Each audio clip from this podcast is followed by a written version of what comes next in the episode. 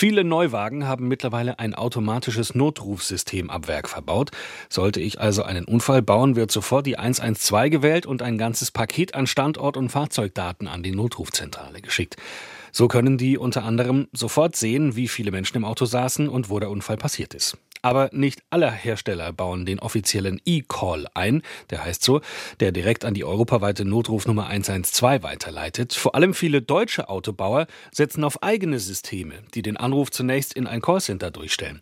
Und Tests haben ergeben, dass das häufig viel langsamer ist als der offizielle E-Call. Teilweise hat es bis zu eine Minute länger gedauert, bevor der Anruf überhaupt losging.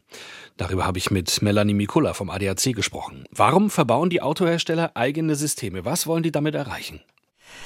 Ja, die Gründe liegen natürlich da irgendwie auf der Hand. Die Hersteller wollen und können so quasi hier als Erste über Unfälle Bescheid wissen und können dann natürlich mit zusätzlichen Services und Angeboten Geschäfte machen. Also das heißt zum Beispiel können sie ganz schnell einen Abschleppdienst organisieren oder ähm, ein Angebot machen für die Reparatur des beschädigten Autos und so weiter und so fort.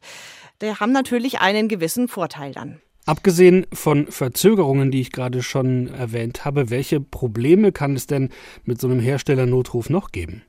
Also vor allem im Ausland, wenn es herstellereigene Callcenter gibt, da haben wir herausgefunden, dass die bereits um 20 Uhr teilweise Schluss machen. Das ist natürlich schlecht, dann sind die nicht mehr erreichbar. Geht gar nicht eigentlich. Oder es treten sogar Verständigungsprobleme auf. Das heißt, dass der Callcenter am Ende kein Deutsch spricht.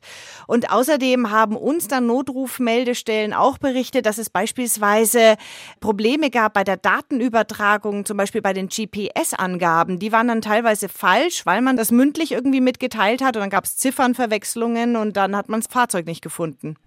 Wie kann ich denn an meinem Fahrzeug oder an meinem Auto tatsächlich herausfinden, ob ich den offiziellen 112 E-Call drin habe oder einen Herstellernotruf oder muss ich da einen Testanruf machen?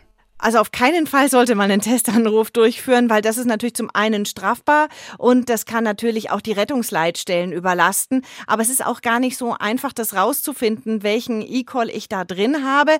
Das heißt, manchmal steht es im Bordbuch oder es ist im Mittelbildschirm hinterlegt, aber manchmal muss man sich auch beim Verkäufer oder beim Hersteller dafür erkundigen, welcher E-Call tatsächlich hinterlegt ist.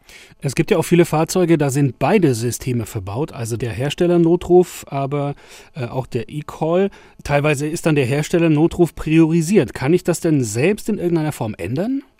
Äh, nein, das kann ich tatsächlich nicht. Für die Umstellung vom Herstellernotruf auf diesen 112 E-Call kann es notwendig sein, in eine Werkstatt zu gehen. Also manchmal ist es auch möglich. Uns haben aber auch ADAC-Mitglieder zurückgespielt und gemeldet, dass man da oftmals beharrlich sein muss, denn zuerst heißt es dann, nee, solche Umstellungen sind nicht möglich. Die muss aber äh, möglich sein, diese Umstellung. Das heißt, ich muss als Autofahrer schon selbst wählen können, möchte ich den herstellereigenen Notrufdienst oder oder möchte ich den europaweiten 112 E-Call-Dienst haben? Die Hersteller sind auch verpflichtet, dass die von der EU vorgeschriebenen E-Call-Systeme eingebaut sind, auch wenn sie einen eigenen Notrufdienst anbieten. Gibt es denn tatsächlich auch irgendwelche Vorteile beim Hersteller Notruf gegenüber dem E-Call? Die sehen wir jetzt erstmal nicht, weil bei so einem Unfall geht es natürlich um Schnelligkeit und es geht um Erreichbarkeit und es geht um Auffindbarkeit, denn nur dann macht das natürlich Sinn und das ist ja auch eine tolle Geschichte, dass man die Fahrzeuge so orten kann, denn es gibt ja Unfälle, wo man dann bewusstlos ist im Anschluss und dafür sind diese automatisierten Notrufe natürlich gedacht und umso wichtiger ist es dann aber auch, dass die funktionieren.